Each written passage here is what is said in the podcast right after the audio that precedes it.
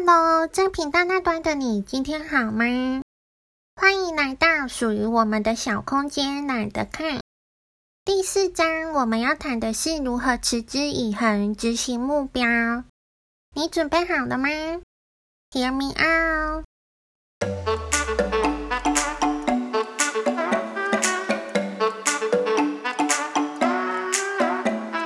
第四章动能。牛顿第一运动定律，又称惯性定律，指的是静止的物体总是保持静止状态，除非有外力施加，使其运动；而持续运动的物体总是保持运动状态，除非有外力施加，使其停止。还记得小时候玩旋转木马的情形吗？一群朋友一拥而上，整座旋转木马变得无比沉重。你努力使木马旋转起来，从静止到启动的第一步是最难的。你必须又推又拉，皱眉呻吟，使尽全身力气，一步、两步、三步，似乎没啥用。经过一番努力。终于有一点速度了，你跟着跑了起来。尽管你已经动了起来，为了达到你真正想要的速度，你必须越跑越快，一边拉住侧杆，一边用尽力气跑。终于，你成功了。你跳上去加入朋友，感受微风吹拂脸庞的快感。外面的世界旋转成模糊的彩色。过了一会儿，木马开始慢下来。你跳下木马，在边上拉着跑一分钟，让它恢复速度。一旦木马快速转动，动能就会接管，使它变得容易继续转动。现在，请你以同理看待任何改变。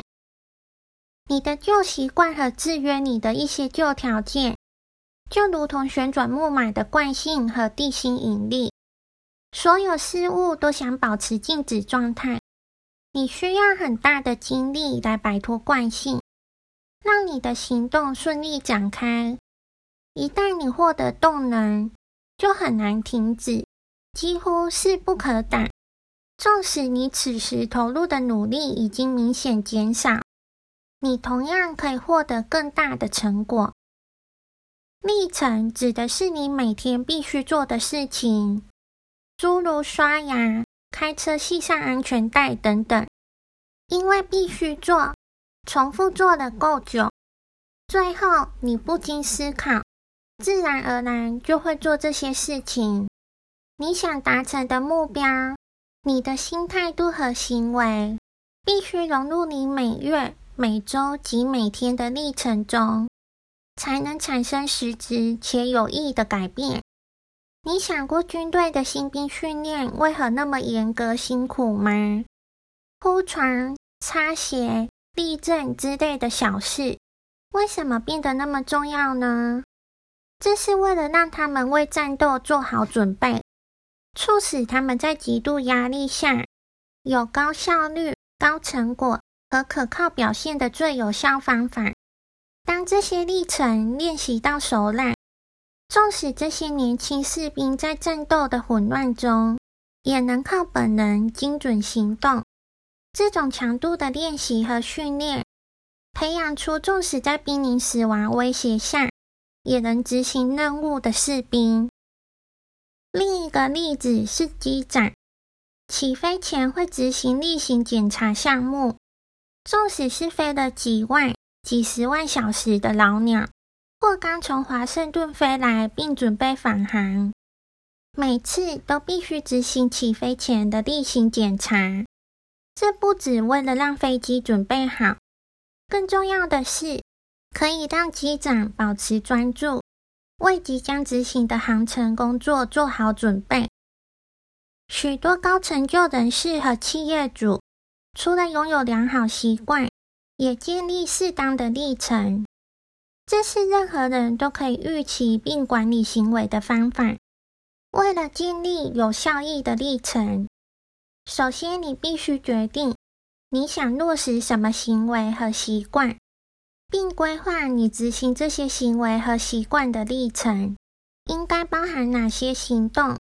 这些行动必须要有目的性。你很难精准掌控平日白天会发生什么事情，就算尝试预料，多半徒劳无益。但是你可以掌控你怎么开始一天和怎么结束一天，利用早晚掌控你的一天。这有些建议你能参考：早晨历程，设定五点的闹钟，当闹钟一响，按一下稍后提醒。此时，你有九分钟可以做三件事。你可能会想，为什么是九分钟呢？这你要去问贾博士，这是他设计的程式。第一件事，感恩你所拥有的事物，用富足的心态展开一天，这世界会变得很不一样。第二件事，对某个人发送爱，可以是你的朋友。亲戚或同事，任何人都可以在心中表达对他的期望与祝福。第三件事，思考今天要做的三件事，这三件事可以朝着你现阶段要实现的第一个目标前进。接下来，在七点前完成一连串的自然历程，如刷牙、洗脸、着装、吃早餐后。执行十五分钟的校准之约，目的在于把当天的行动校准于目标。检视你最重要的三项一年期和五年期的目标，接着重要的季目标和当周、当月的首要目标，最后设定三件当天最有价值的优先任务。问问你自己，如果今天只做三件事，哪些行动能够产生最大效益，帮助你迈向目标呢？完成以上的历程之后，开始执行那三件优先任务，其他部分就随遇而安。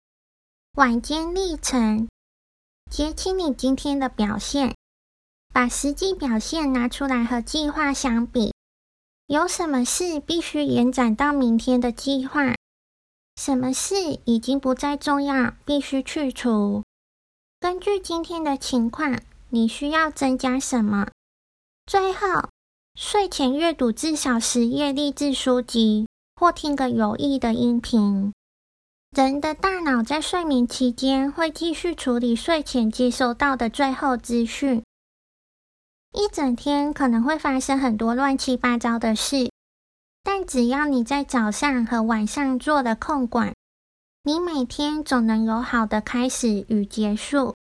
若某人、某事打断你，就从头再来一次，这是为你接下来的表现打好基础。偶尔可以对历程做出中断干预，否则生活会变得了无新意、枯燥乏味、失去热情。并且陷入停滞，你应该偶尔来点改变，用新的方法挑战自己，更新一下你的体验。这些生活小变化能给你新鲜感，使你重拾热情，也会为你提供机会获得新观点。人们在展开一项新计划的时候，总是操之过急，一下子做太多。让自己负荷不来，注定失败。你必须找到一种适合自己、可长可久的执行方案，才能够坚定、积极、长期的做下去。纵使再优秀、再有热情、抱负、意图良好的人，也很可能无法持之以恒。当你开始怠惰你的历程时，这不只影响一次行动。以及它导致的小结果，它会影响到整个动能，造成系统崩溃，让整个进展都受到伤害。记住，持之以恒才是成功的关键。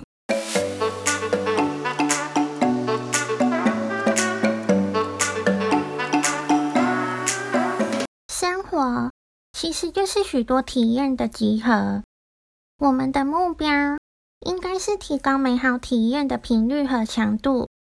总之，就是一些不寻常，可以提供强烈体验、创造难忘回忆的事情。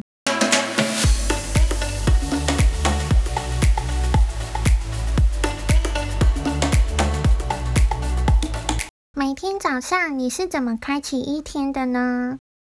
晚上睡觉前又会做什么呢？我的早晨历程是梳妆打扮，我会画上精致的妆容，并搭上最漂亮的衣服。放下唇膏的那一刻，代表我准备好迎向今天的工作。而晚上睡觉前，我会仔细擦上保养品和乳液。并且做些拉伸动作，这些行为告诉我今晚好梦。下一章将探讨影响力是怎么帮助和阻碍成功的，记得按订阅哦。我是 Black，你的伴读小书童，我们下集见喽。